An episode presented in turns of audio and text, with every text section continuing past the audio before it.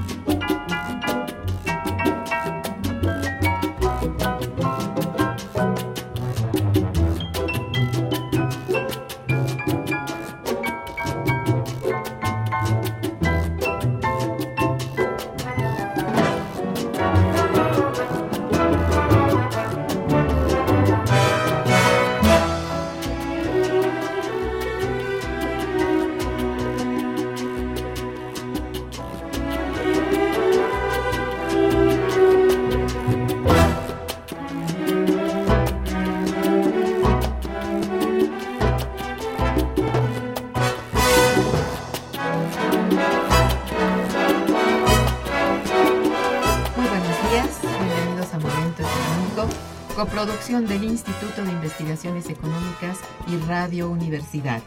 Le saluda Irma Manrique, investigadora del Instituto de Investigaciones Económicas, hoy jueves 3 de marzo de 2016.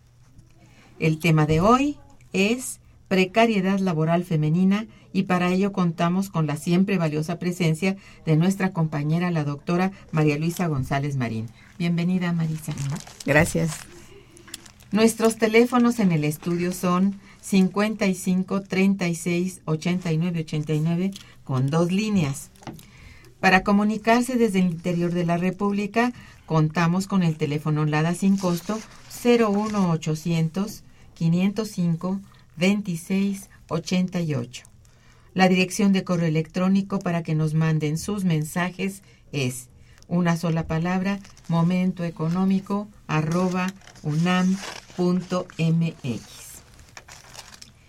De nuestra invitada, María Luisa González Marínez, doctora en estudios latinoamericanos por la Facultad de Ciencias Políticas y Sociales y licenciada por la Facultad de Economía de la Universidad Nacional Autónoma de México.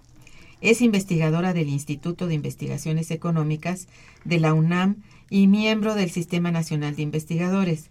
Sus líneas de investigación y grupos de trabajo han sido en torno a los temas costo de los salarios en la industria automotriz en México, empresarios migrantes mexicanos en Estados Unidos, impacto de las maquiladoras y las transnacionales en el crecimiento de la industria manufacturera en México, empleo femenino en el sector servicios, mujeres empleadas en la banca. Entre sus publicaciones destacan el costo de la mano de obra en la industria automotriz y sus estrategias productivas de reciente publicación y que pronto presentaremos a ustedes en este programa. Además, globalización y dinamismo manufacturero, México y otros países emergentes, eh, publicado en 2012. Pues el día de hoy nos, nos encontramos conmemorando un año más del Día Internacional de la Mujer, a celebrarse el próximo 8 de marzo del presente año. Para ello, hemos invitado justamente a la doctora María Luisa González Marín, quien ha dado un seguimiento puntual a los estudios de género. Ya lo hemos tenido aquí en muchos programas y ustedes la recordarán. Ahora se concentrará en la situación laboral de la mujer en la economía nacional. Este es su tema actual y es del que está sacando varias cuestiones que publica. En esta ocasión, la doctora González Marín nos presenta su investigación acerca de la precariedad laboral femenina, eh, precariedad que parece profundizarse cada vez más. Las razones de este fenómeno ha sido motivo de un análisis cada vez más riguroso de su parte, por lo que le solicito pues atentamente a nuestra invitada nos recuerde cómo surge el Día Internacional de la Mujer y cuándo. Por favor, Marisa. Bueno, gracias por la invitación. Eh, bueno, el Día eh, Internacional de la Mujer viene, sobre todo se considera que es por lo que sucedió en una fábrica textil de Nueva York, donde ah, un grupo de mujeres eh, obreras de esta fábrica textil pedían este una me parece que una reducción de la jornada y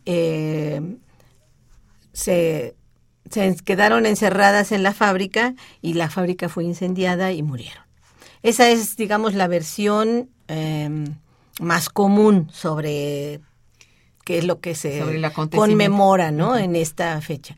Entonces, después de ciertos años que pasó esto, las, el movimiento feminista, sobre todo a partir de la revolución em, socialista de, de Rusia eh, eh, se fue planteando la reivindicación de las mujeres en todos estos procesos y la participación que siempre han tenido las mujeres en las luchas, ¿no? Y se acuerda poner ese día como el día del de, eh, 8 de marzo, que sucedió este acontecimiento, como el Día Internacional de la Mujer. Pero las que lo proponen es Clara Zetkin, que es una este, comunista alemana, que están, bueno, ligados con también con el Partido Comunista o bolchevique de Rusia, y entonces van a hacer este, este evento, sobre todo en conmemoración de las trabajadoras obreras, ¿no? Y es interesante ver cómo poco a poco se va haciendo una, mm, una unión entre eh, los movimientos eh, sufragistas de Inglaterra, de Estados Unidos, con el movimiento eh, comunista del, que plantea que las mujeres tienen que ser libres, que no estar sujetas, no ser dependientes, etcétera, etcétera. Entonces van uniéndose con sus discrepancias y todo, pero van uniéndose un, un, un, tiempo y después van a ir separándose cuando las cosas ya se van radicalizando. Entonces es, digamos que en los inicios, el, la conmemoración del Día de la Mujer o el Día de la Mujer está planteado para la mujer trabajadora, digamos, ¿no? cómo en sus luchas es este la respuesta que van a dar los, los patrones es este la represión.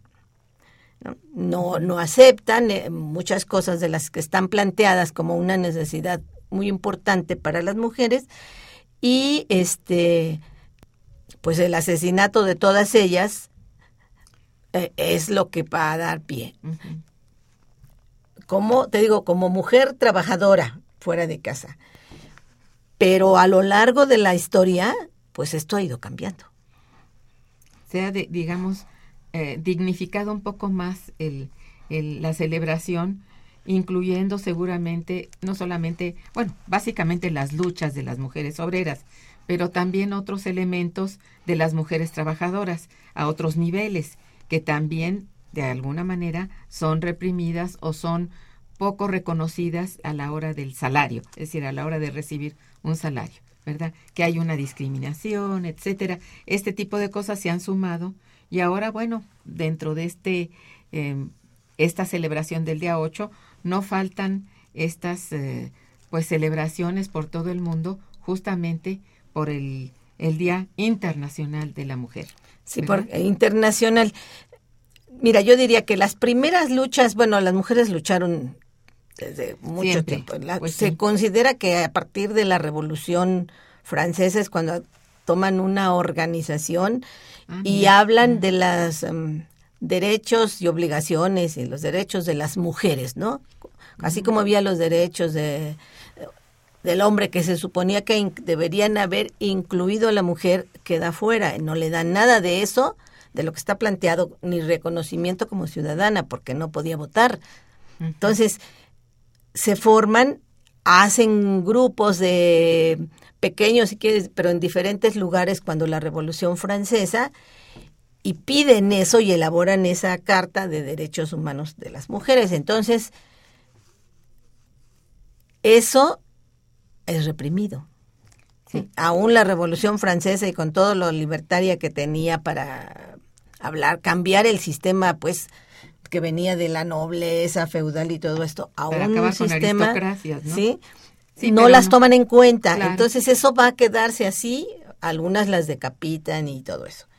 Entonces, de ahí van a empezar después, sobre todo eh, a finales del siglo, digamos, como a finales del siglo de, este, XIX o incluso antes, 1870, por ahí así, empiezan las mujeres también a pelear por el sufragio, ¿sí? que por el voto, digamos que sería mujeres trabajadoras y luego mujeres que se organizan y participan. Participan. Al principio, con el movimiento otro eh, de las mm, comunistas, digamos, y socialistas, ellas este, decían que el movimiento de sufragistas era de puras gentes eh, pues más o menos acomodadas eh, que estaban bien clase media alta o burguesa, ¿no? Entonces estaban así que como las proletarias trabajadoras no no, revolverse, pero finalmente era un una petición que eh, abarca a todas las mujeres, ¿no? es una reivindicación más integral, ¿no? No solamente como trabajadora, sino como ciudadana. Claro. Entonces, eso, eso es bien importante porque ahí que es cuando se empiezan a unir, hay que pedir que el, voto, ¿no? Para las mujeres. Sí. Pero, sin embargo, es todas las contradicciones entre estos dos polos, digamos, sigue este, estando presente. Definitivamente sí. Porque no, es verdad que no es la misma situación la de una mujer burguesa que tiene una serie de ventajas que de una mujer proletaria, una, una obrera. Sí hay unas discrepancias de clase, ¿no? De clase. De clase y todo, y ese tipo de cosas. Pero también hay muchas cosas comunes en, en las mujeres, porque la discriminación es a la mujer.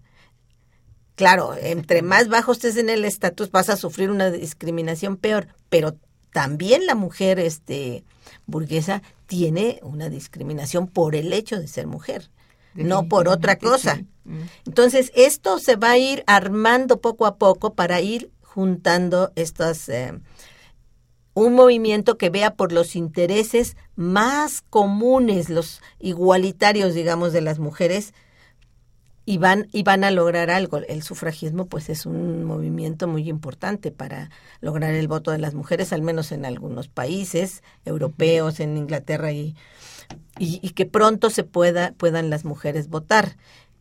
Es un elemento importantísimo.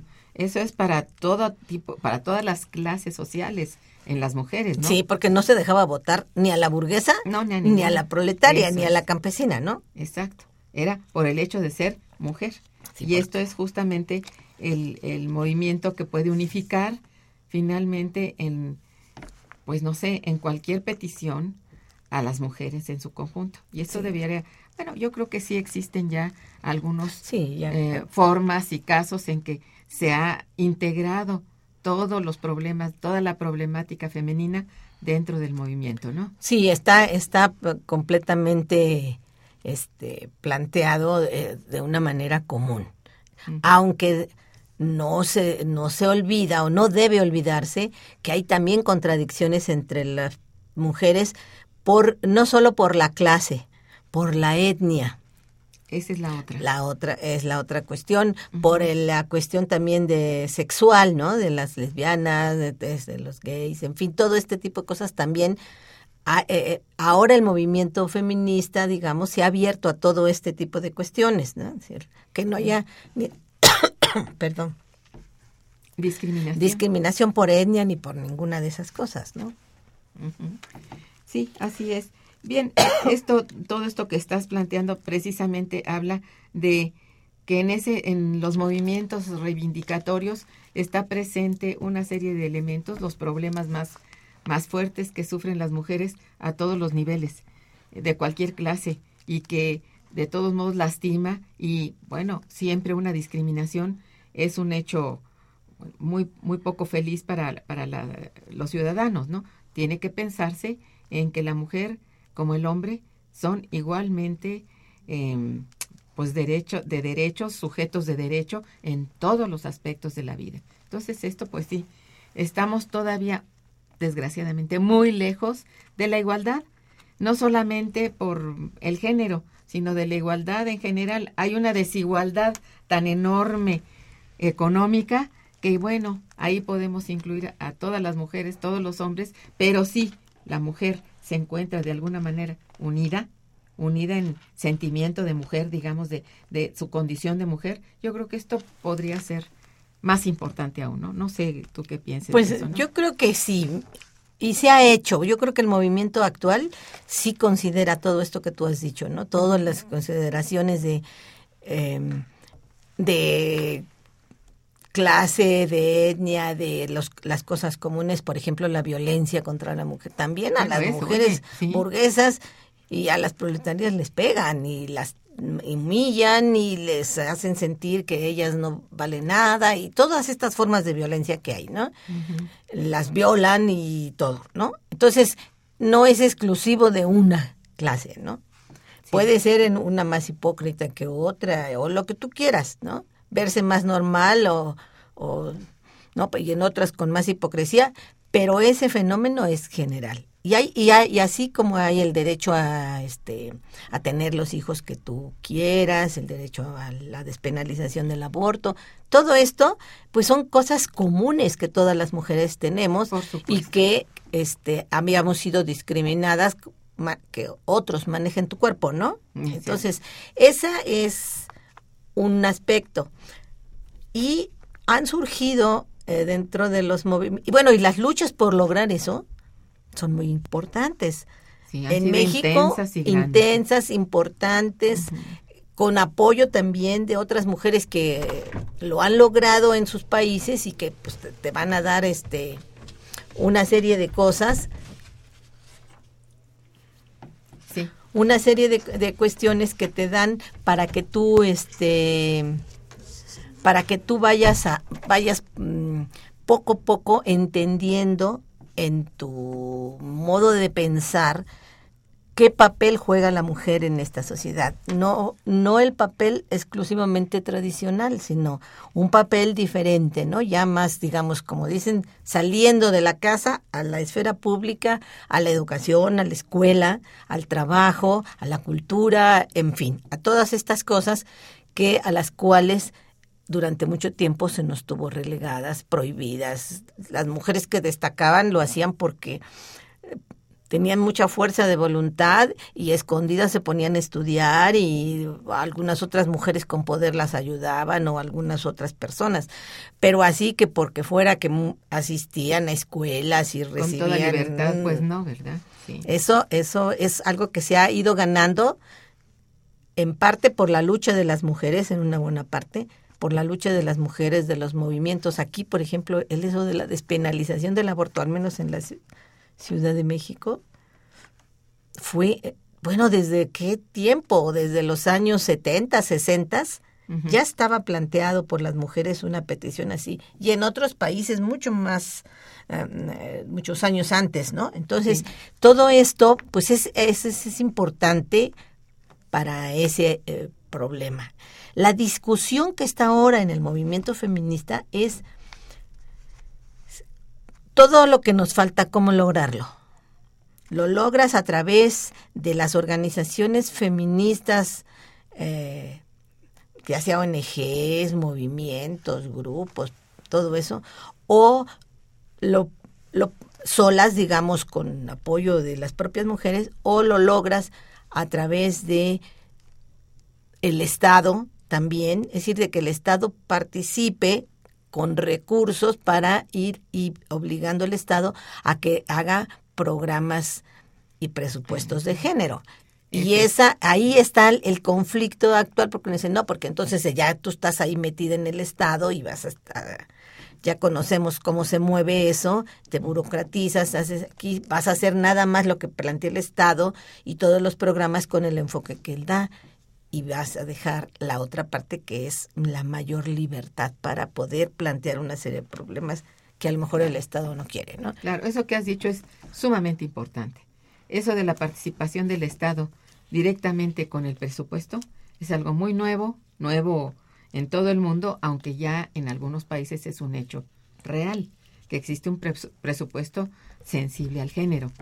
Eh, aquí existe por ley ya el presupuesto sensible al género. Habría que decir que es micrométrico, es chiquitito. Bueno, si a eso le sumamos dentro del ámbito general de un presupuesto que va a la baja, pues bueno, este es todavía más pequeño, más mínimo, sin embargo, existe. Esto es muy importante. Habría que decir que es para México esto, pues bueno, ya es un avance y para muchos otros más avance, pero habría que mencionar que hay zonas del mundo, regiones del mundo, en que no tienen absolutamente ningún reconocimiento las mujeres, al contrario, ¿verdad? Por ejemplo, en zonas del África y bueno, no sé, habría que mencionar que quizá en algunas de Medio Oriente no existen ningún tipo de libertades, ningún tipo de prerrogativas ni reconocimiento de la mujer.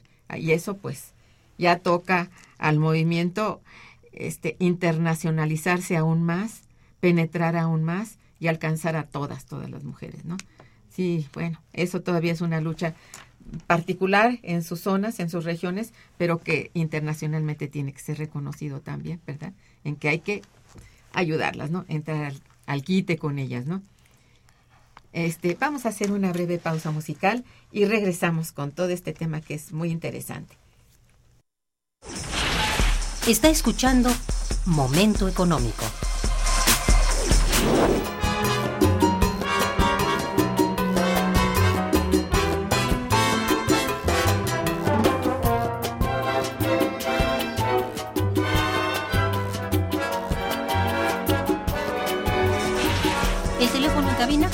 55 36 89 89.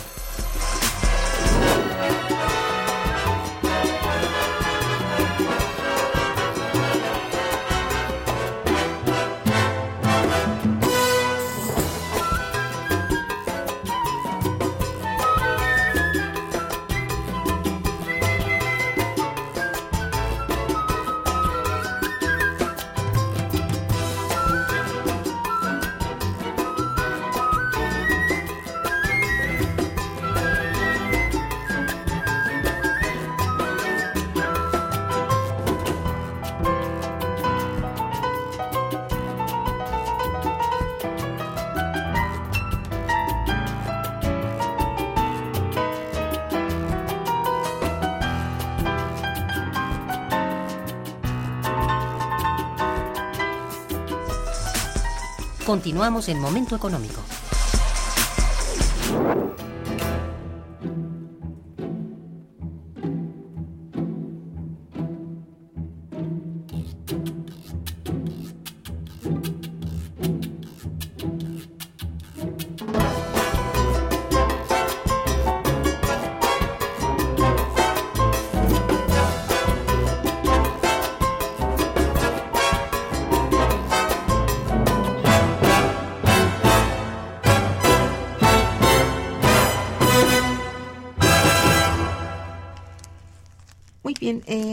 A ver, ¿por qué ha, cobrado cada vez más importancia la participación de la mujer en la economía, digamos, a partir propiamente del siglo XX al XXI?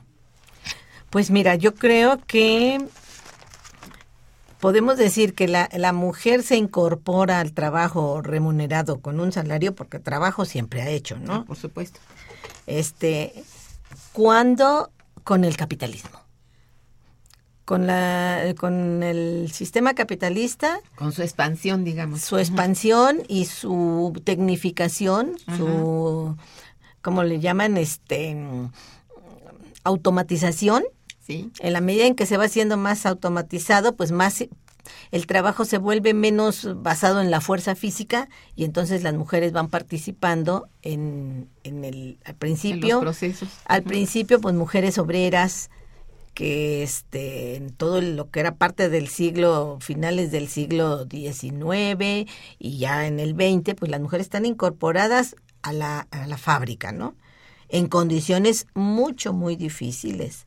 Y ahí y después ya se eh, integran a otro tipo de actividades los servicios maestras enfermeras eh, en otras industrias empleadas comerciantes en fin pero ahí, sobre todo las que son trabajadoras asalariadas, se empieza entonces a plantear ya un problema que no se ha podido resolver, aunque se ha, se ha hecho algo por, por, por la mujer en esto. La mujer es la reproductora de la fuerza de trabajo, o sea, de los seres humanos, ¿no? Entonces, bajo su cuidado, están esos seres humanos hasta que tengan la capacidad de bastarse por sí mismos, ¿no? Y ellas son las encargadas, al menos en los primeros años, yo diría que en muchos más años después, pero bueno, los primeros años, mientras el hombre y las mujeres también empiezan a, a, este, a poder bastarse por sí mismos, son encargadas de eso es un- una tarea, así se veía, de ella. Y ahora y ese conflicto viene desde las mujeres este, obreras de las que habla Marx en la manufactura, que él ha- habla de esa parte, donde las mujeres se llevaban a sus hijos pequeños y los drogaban para que no lloraran y estuvieran tranquilos a- a, este, dormidos ahí. Y entonces, este, desde ahí, ¿quién los cuidaba? No tenían quien cuidar a sus hijos pequeños la empresa ni se preocupaba por eso.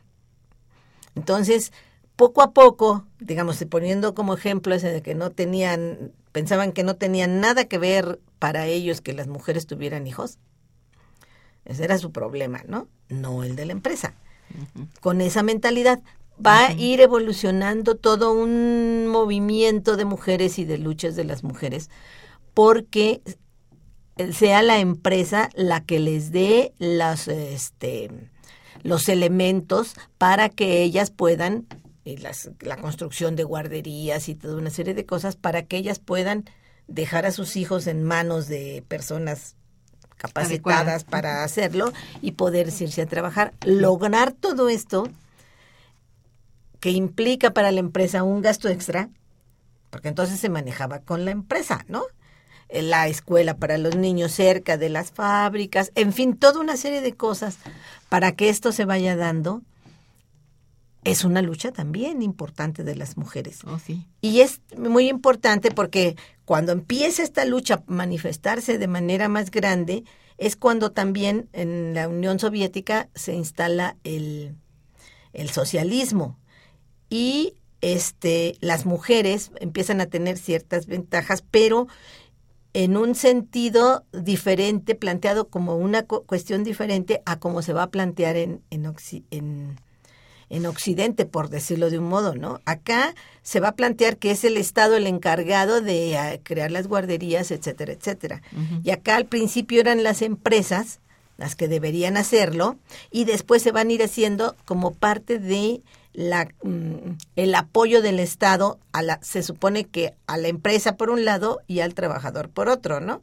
Para ir instalando todo eso. Entonces, esto va a dar una visión de que la lucha por las mujeres, hay una lucha, este, gener, digamos, de clase, que tú Sí. peleas contra la empresa porque te dé una serie de ventajas, este, en este terreno del cuidado Algunas de los niños, reivindicaciones, reivindicaciones, Sí. y la lucha de la mujer como tal, digamos, con que, con lo que todos estábamos hablando, el lugar que también le da la familia a la mujer como la sirvienta de todos ellos, la que tiene que hacer todas esas tareas después de salir de su casa, del trabajo, tiene que llegar a la casa a cocinar, a lavar, planchar y este recoger la casa y bueno, todo, todo, todo lo que tiene que hacer.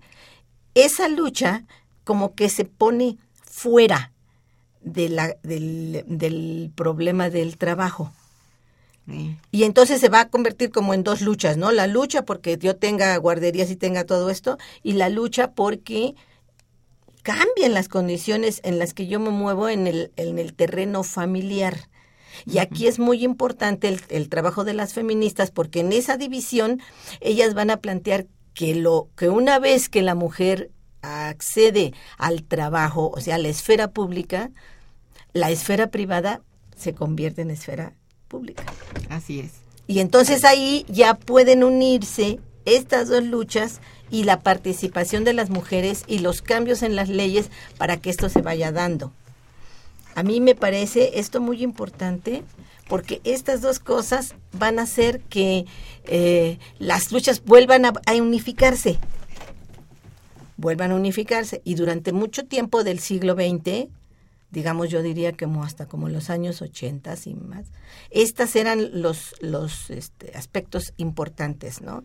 Que la mujer no esté sujeta, que por qué tiene que pedirle permiso al marido para poderse ir a trabajar, por qué no le, al principio tiene que entregar todos sus ingresos al, al marido para que los maneje, y en fin, etcétera, etcétera. La total dependencia. La total dependencia, aunque trabajes, ¿no? Y después, poco a poco, en el momento en que tú lo cambias, eso es muy importante que se cambie a la esfera pública porque entonces se convierte en que hay que legislar y si no legislar, hacer unas campañas para que la mujer no esté en condiciones de servidumbre en su hogar, ¿no? Sí, es muy importante lo que has mencionado. Esto del marco jurídico cómo va lográndose a través del tiempo, es una de las cuestiones más importantes.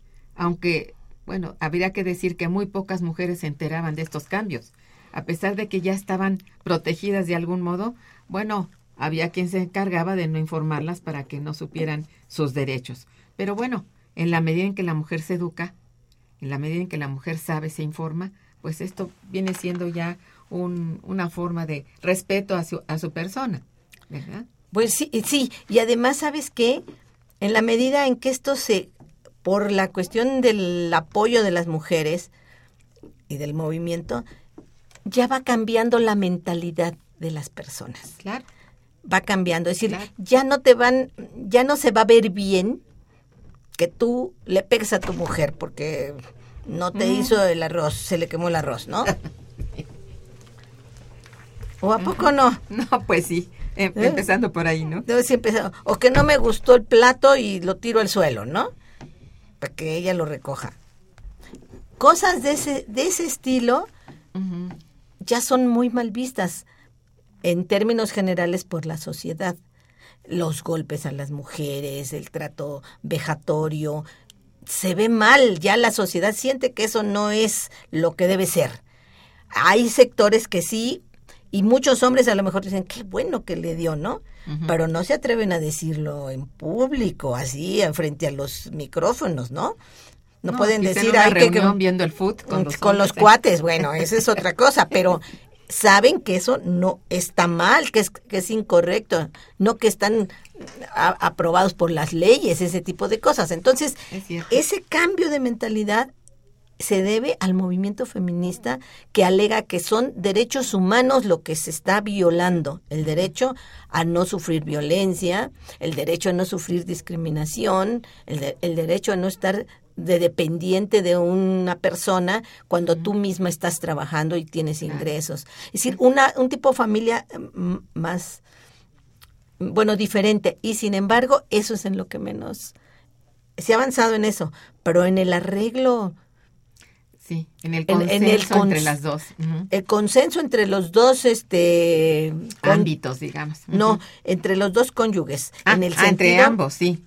del trabajo de cuidado, todavía la mujer carga pues la mayoría de este trabajo. Y la sociedad está planteada así. Entonces es una por cosa eso de cultura. Sí. Claro que tú ahora ves más hombres que andan con niños cargando y que los llevan en el metro y en el camión y van y los entregan ellos a las guarderías, que eso no se veía hace 40 años. No, claro.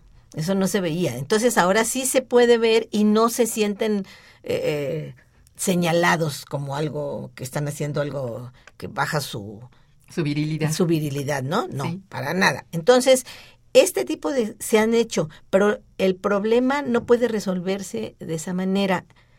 Y muchas autoras feministas están diciendo que el trabajo de cuidado es un problema bastante difícil de resolver en la sociedad. Muy importante eso, ¿eh? Muy difícil. Sí. Hay algunas que te dicen, lo primero que deberían hacer los hombres es bastarse a sí mismos. Es decir, que ellos puedan resolver sus problemas que les resuelven las mujeres ahora, ¿no? ¿Dónde están mis pantalones? No los puedo planchar, la camisa. Ellos lo hicieran. Eso es unas. Otras dicen una división del trabajo eh, al interior del hogar para que las mujeres puedan moverse. Por ejemplo, ir al cine y le dejan a los niños al esposo, cosas así. Cómo, cómo cambias la mentalidad tanto de la mujer, porque aquí también hay mujeres que... Eso es lo que te digo. Es una cosa de cultura de patriarcado, que la mujer misma se encarga de, de, este, de reproducir cada vez, cada generación. Así es. No, tu hermano no lava los trastes, los lavas tú. Eso no es de Él hombres. es hombre. Ah, sí. Él no lava. Eh, eh, allí, ¿no? Mira, a propósito de lo que estás diciendo, quiero leerte un- un- una nota que manda una persona del público, una radio escucha, Andrea Mendoza. Muchas gracias, te felicita y dice, la violencia física y laboral que sufre la mujer es algo que en el presente siglo se ha radicalizado aún más. ¿Esto será provocado por la actual crisis? pregunta ella. Porque tiene razón. Nada más oír las noticias de la violencia contra la mujer en todas partes del mundo, pero particularmente en nuestro país, no vayamos tan lejos, ¿no? Todo esto que ha ocurrido en varias partes de, sobre todo en el norte del país, ¿verdad? En donde, bueno, ha sido motivo de violencia la mujer al punto de matarla, ¿verdad? No es violencia nada más de golpearla, sino de golpearla hasta la muerte, ¿verdad? Entonces eso, ella pregunta esto, pues no sé cómo, cuál sea tu punto de vista o qué le puedas decir a la señorita Andrea. Bueno, yo creo que la crisis, bueno, en el siglo pasado pues tuvimos épocas de auge, ¿no? Y también había todo lo que llaman la edad dorada o el milagro mexicano y todas esas cosas. Bueno, pues la economía crecía y crecían como quiera que sea también los salarios y en fin, las inversiones. Era, digamos que la etapa de expansión del capitalismo Sí, y las mujeres tenían ciertas ventajas, otro tipo de trabajos. Yo creo que lo- la agudización, lo que llamamos la precariedad, ya sí surge con la crisis este que vamos a tener desde que desde los 80 para acá. Esa crisis sistémica del capitalismo que no nos abandona. No, no sé. Aquí hay y el avance de las mujeres, porque precisamente el avance de las mujeres se va a dar en esas épocas. Si tú lo analizas, bueno, a partir de los 70, pero a partir de los 70 ya hay una serie de problemas en la economía mundial. Por supuesto. que pues, tú lo sabes mejor. Todas es una crisis generalizada, sí. Entonces ahí la mujer va a ir incorporándose al trabajo. A la hora que se incorpora al trabajo, exige. ¿No? Si tú te la pasas todo el día en tu casa, nada más cuidando niños, pues es una forma de pensar muy distinta. Así sales afuera y tienes que enfrentar otro tipo de problemas que ya no atañen exclusivamente a tu familia, ¿no? Claro. Sino a otra serie de cuestiones. Entonces, al entrar en esa esfera, tu mente se abre. Y entonces hay una serie de problemas que tienes. Yo todo el día trabajo aquí, por ejemplo, una obrera de una fábrica, todo el, una maquiladora, ponlo, ¿no? Todo el día trabajo, llego muerta igual que él, si tu marido también trabaja en la maquiladora, y yo todavía tengo que llegar a bañar los niños, a esto, a aquello, para que el otro día se vayan a la escuela. Entonces, esto va creando un malestar y la necesidad de un cambio en las relaciones familiares y en las relaciones con el patrón y con el Estado para que te cubra esa necesidad, porque tú estás contribuyendo a, a, formar y a criar a los niños que van a ser los futuros trabajadores de la, del país. O sea, sea, estás reproduciendo al trabajo, a la fuerza de trabajo. Cierto. Entonces, ¿quién te, ¿quién te ayuda en eso? Esa es- no es una labor exclusivamente individual. Es una, una función social que se está ha- haciendo y que no tiene ningún apoyo o el apoyo es muy Debiera menor. ser compartida. Sí, Entonces, ese, ese Esos trabajo que de reproducción claro. está ahí. Así si es. no, a ver qué, qué mano de obra presentas. Así es. Bueno, esto que estás mencionando es ciertamente un ángulo bastante problemático y, y, bueno, es precisamente requiere de un análisis mucho más profundo, ¿verdad? En que, bueno, participe no solamente eh, físicamente el Estado, bueno, vamos, el Estado con todos sus programas y sus instituciones apoyando a la mujer, ¿verdad? Ya dijimos, el presupuesto sensible al género fue muy buscado y finalmente apareció, aunque bueno, es todavía algo simbólico.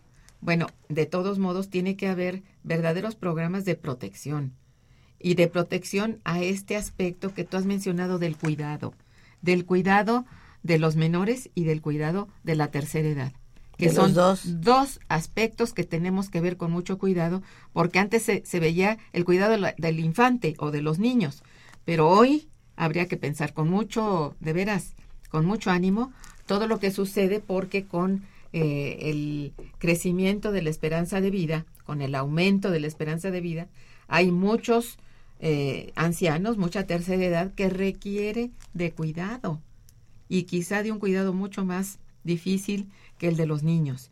Y este no lo hace de ninguna manera este de compartido ni tampoco que sean sensibles los dos cónyuges de la mm, bueno del peso de este de este cuidado. Sigue recayendo todavía en las mujeres. ¿Mm? Sí, y además, ¿sabes qué?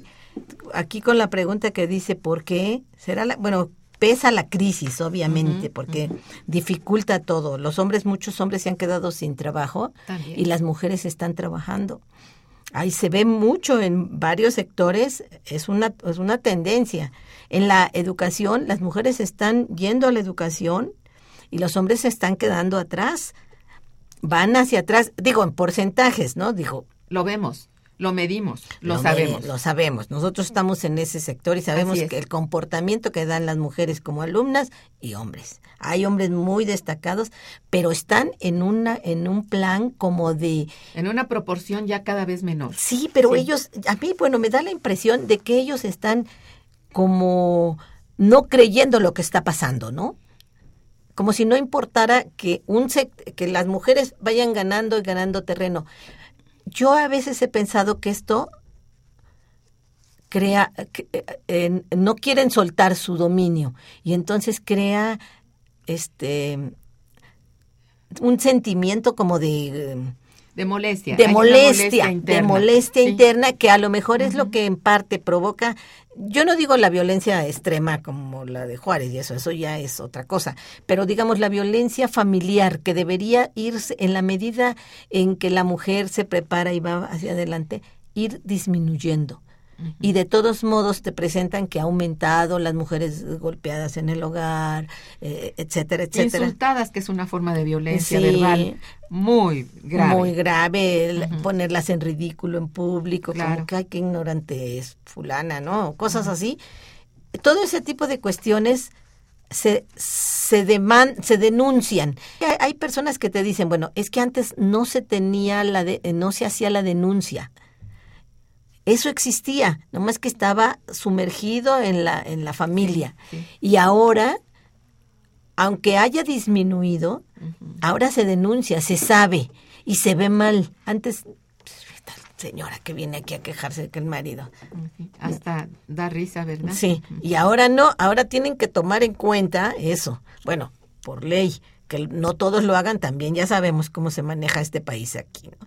Pero tú tienes eh, elementos jurídicos para decir una, una violación, una golpiza, etcétera, ¿no? Una, una, este, Una denuncia real de todo. una esto. violencia psicológica, un- cosas de ese tipo, ¿no? Y eso es un avance importante, pero como no tenemos las estadísticas anteriores, las que las que eh, denunciaban, pues eran ya los casos super extremos, ¿no? La mayoría de la gente no decía nada, las mujeres aguantaban. Ahora sí se dice. Ahora más o menos se dice más, al menos ma- mayor proporción de lo que antes se decía. Y por eso vemos como que hay más. Pero también e- está ahí la descomposición social por la crisis. Eso Eh, eh, a todos nos pone en la peligro. señorita, Sí. eh, en esto tiene mucha razón. Esa descomposición social, esa crisis de la cultura, la crisis eh, de los eh, principios, es esto muy importante, ¿eh? que hay que decir que está presente y se ha profundizado con la crisis. ¿sí? Eh, En eso, qué bueno que lo dices porque así viene ocurriendo. Como hay pueblos enteros en, aquí en, en México que tienen, su sueño es tener a las mujeres en la trata, explotarlas, mandarlas a la merced a, a, este, a prostituirse. Pues sí, es Y- difícil que... Y es a veces la propia presente. familia la que las entrega para que vayan allá y las los mantenga. O los hermanos, o tíos, o a veces hasta el papá. Bueno, por eso, estamos hablando pues... Eso es ella- una descomposición. Y ella está, creo que muy sensible a esto. Y, y bueno, ya está contestada suficientemente la señorita Mendoza. Bien, eh, vamos a hacer una breve, un breve, una breve pausa musical, bien hermosa. Oigámosla. Está escuchando Momento Económico por Radio UNAM.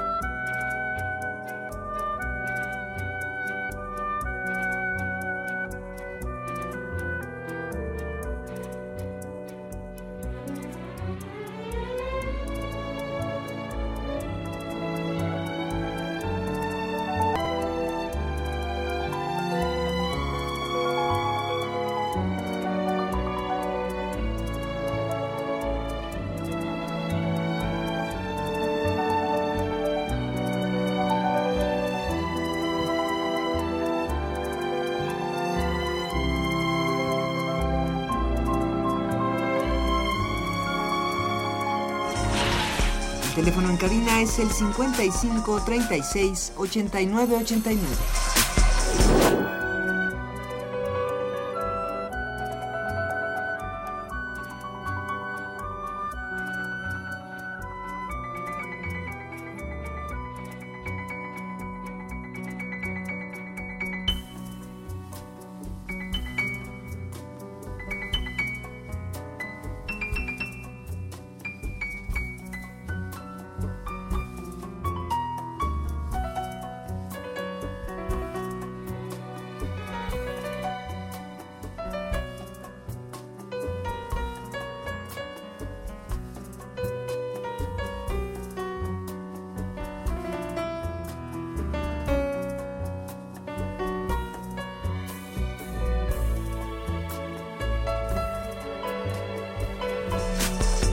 Continuamos en Momento Económico.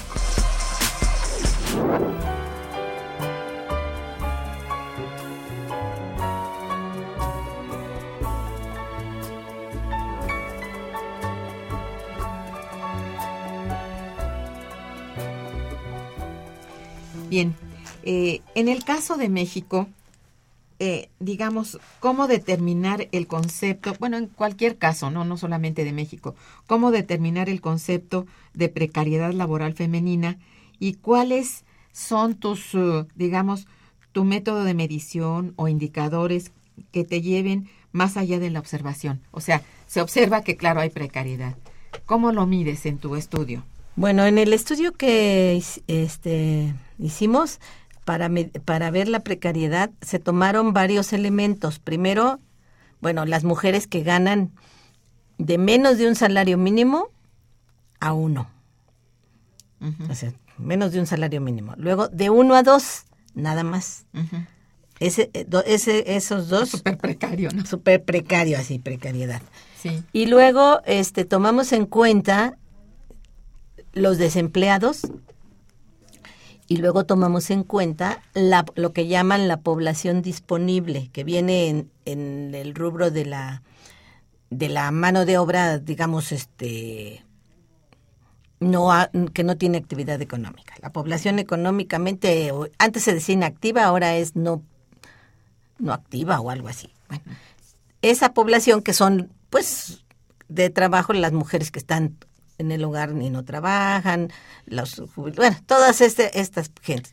Tomamos eso y hicimos una serie de, de operaciones ahí y nos salió que las mujeres que están en precariedad son el, el 64% de la población económicamente activa. Oye, más de la mitad. Más de la mitad están en precariedad las mujeres. Oh, Y la tasa de desempleo al hacerlo de esta manera de las mujeres, ya ves que dicen que en 2014 fue 4.6. ujú. No, para nosotros, si sumas estas cosas que te, que te digo, tiene un método. Estos pero- renglones, Pero ¿no? me interesa ahorita decirlo. Pero lo que el resultado que nos dio de la tasa de desempleo es de 20%. Oh, O son muchísimas de mujeres verdad. que están en ese terreno, según nuestros cálculos. Medimos así porque aquellas mujeres, por ejemplo, que están en, que están en el rubro de mano de obra disponible, ¿no? Trabajador disponible. Quiere decir aquellos que ya se cansaron de buscar chamba, que no han encontrado, y que entonces este se les pregunta que si hubiera una oportunidad para un trabajo, estarían dispuestos a, a trabajar, y ellos dicen sí. Entonces esos son gente que está disponible, que en el momento en que haya trabajo, ellos van a, a participar, más los que están desocupados, más los que están este en, en este, ¿cómo se llama? ganan menos de un salario mínimo, los que ganan de uno a dos y los y las mujeres, que ese es un rubro importante en las mujeres, que trabajan y no reciben ingreso. Ay, Es Dios, otro pues sector que también es importante, tiene ahí un 7%, o sea, no es tan bajito. Oh, Entonces, todo esto lo sumas y dices, pues sí, están las mujeres en la precariedad la enorme precariedad es más bien femenina. femenina. Sí, la precariedad es más bien, bueno, también los hombres porque se ha venido bajando, pero la mayoría, el 64% implica que son 15 millones de mujeres que están en precariedad. Y las mujeres que están, digamos, en los niveles más altos, por ejemplo, de educación, según el, el- lo que maneja la encuesta de, de empleo, ¿no? Las mujeres que están en, que tienen, digamos, los estudios profesionales, medio, superior y superior, son el 4%. Es un mínimo. Y de ese 4%, no creas que están en los en los en el nivel de salario de los más altos de cinco pa- cinco para cinco y más salarios mínimos, ¿no? Que no es mucho, pero así lo toman. Yo digo que si lo lo este desglosaran iba a estar peor, por eso se quedan en cinco y más, eh, cinco, más de cinco. Entonces, esto te, lo que te indica es que muchas mujeres que son profesionistas y todo están trabajando por tres o cuatro salarios mínimos, Aún con la preparación. aún con la preparación. Ah, Y eso es un es una situación muy difícil. Y la precariedad, bueno, pues aquí tú tienes para para mí la precariedad como definición que me decías que- y que yo he visto que, que he tomado de varios autores, es, es un, se tiene que ver como un fenómeno de esta realidad de crisis, esta Claro. etapa de la crisis, crisis permanente hoy. Yo no sé, ¿es estancamiento o crisis permanente, no sabemos, pero bueno, eso es así es porque los trabajadores que ya trabajaban, digamos, y las trabajadoras, en vez de mejorar su nivel de vida, lo han empeorado porque se les ha ido quitando prestaciones en las nuevas formas de organización del trabajo, en las nuevas contrataciones, los que se incorporan ahora mm, más recientemente al, al, al mundo laboral, ya van con contratos por tiempo parcial, salarios más bajos, les quitaron prestaciones, reparto de utilidades ya no, entran con el famoso tercerización de la contratación o el out- outsourcing. Entonces, esta situación que está viviendo aún la, lo que llaman la clase mm, asalariados formales, que pueden tener seguro, pero les han quitado mucho, es los va ac- acercando a la precariedad si no es que ya están en él, aunque sean formales. Es tremendo. Entonces, por eso yo no me quise meter a, a verlo desde el punto de vista de la informalidad, porque la informalidad implicaba que no van a tener ninguna prestación. Aquí pueden tener prestaciones y sin embargo no salir de la precariedad porque sus sueldos son muy bajos. Dios mío. Pues sí. Entonces, esa situación es la que se está viviendo. Por eso cuando decíamos, esta situación que afecta a la, al grueso de las mujeres trabajadoras, bueno, también a los hombres, no podemos decir que no, pero digo, estamos viendo mujeres, este, es también lo que hace un ambiente de, de molestia. de molestia, Sí. de enojo, y aparte de que el Estado no está cumpliendo con su obligación, Por supuesto. en primer lugar, pues de una política económica capaz de levantar este país, sino al contrario, nos tiene con su política de ajuste. Y cada vez que media, ajuste. Y otro Y ajuste. el ajuste viene Ya. sobre los más precarios. Pues sí. Sobre los más precarios. Ahora ya están con que quieren cambiar las pensiones, ¿no? Que Ay, anda el run run pues sí, por ahí. que se está. Entonces, todo eso es lo que está haciendo. Sí. Entonces, y esto es un caldo de cultivo para todas la- las personas de, que están en la delincuencia. También. Esto es un caldo de cultivo. Así es. Hay una parte y para la descomposición social. Sí, es tremendo. Es decir, los, los, los ganones aquí para los jóvenes, pues son los narcos, ¿no? Así es. Los ricachones que aquí que Pues sí. Bien, mira, tenemos muchísimas llamadas. Todas ellas te están felicitando por el programa y también nos felicitan por la estructura del programa. Gracias. Dice Lucrecia Espinosa, gracias por valorar el trabajo femenino en el cuidado de los adultos mayores. Bueno, por nada. Rodolfo Ramírez dice, en el país de Irán, las mujeres tuvieron la primera ocasión de votar la semana pasada. ¿Hay algún otro país en donde todavía no se les permita participar en las votaciones?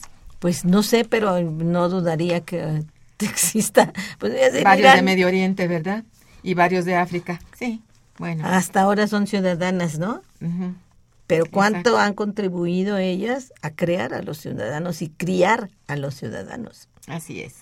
Pues bien, José Guadalupe Medina dice, ¿qué acciones han tomado las autoridades de México en contra de los feminicidios? ¿En qué estado sigue prevaleciendo? Pues yo diría que en todo. Y ahora se, se habla del Estado de México, de Veracruz, de Morelos, de... Más bien se ha este, ampliado. Oh, De Guanajuato, de todo, en, en yo cualquier... diría que se ha generalizado en el país, ¿no? Sí. Y bueno, las acciones que Y además tomado- son, son esos feminicidios, son súper violentos. Yo creo que no dan nuestra imaginación para hacer, es con odio o- terrible. Qué barbaridad. Sí, eso, eso es cierto. Eso, eso sí habría que, habría, habría que Habría que analizar. analizarlo también, Ese horror de la, de la, de como la tortura horrorizante en, en, en el cuerpo de una mujer. Así es. Rebeca Domínguez dice, las mujeres entran al trabajo después y durante la Segunda Guerra Mundial debido a la falta de mano de obra masculina, ya que los hombres estaban en los campos de guerra y las mujeres tuvieron que ocupar los espacios de trabajo. Pero cuando regresaron los hombres, las mujeres las volvieron a la casa.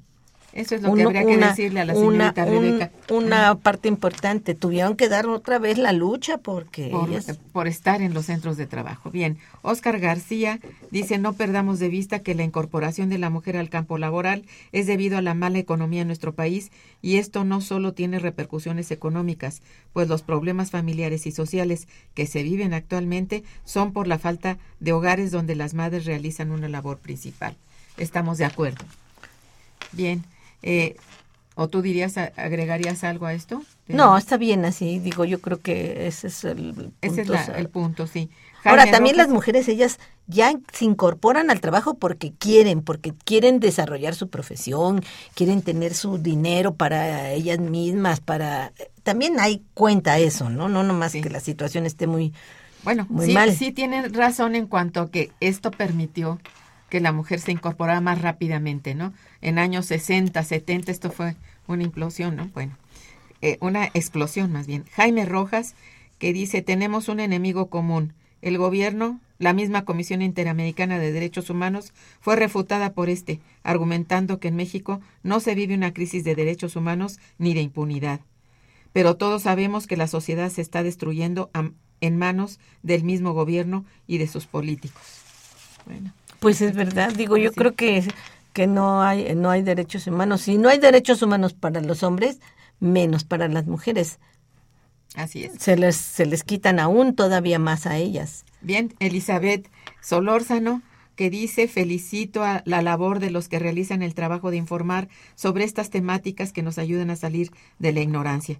Pues está usted servida, señorita Elizabeth Solórzano, y todos ustedes. Y bueno, desafortunadamente, lo lamento que se nos terminó el, programa y se nos quedaron un montón de preguntas, pero tenemos en cartera para otro. Sí, muchas gracias. Muchísimas gracias por estar con nosotros y hablando de tu investigación tan interesante. Gracias a nuestros radioescuchas por su participación y por su atención. Estuvo en los controles técnicos Socorro Montes, muchas gracias. En la producción Santiago Hernández y Araceli Martínez, muchas gracias. En la coordinación y conducción Irma Manrique, quien les desea muy buen día y mejor fin de semana. Momento económico. Radio UNAM y el Instituto de Investigaciones Económicas presentó Momento económico.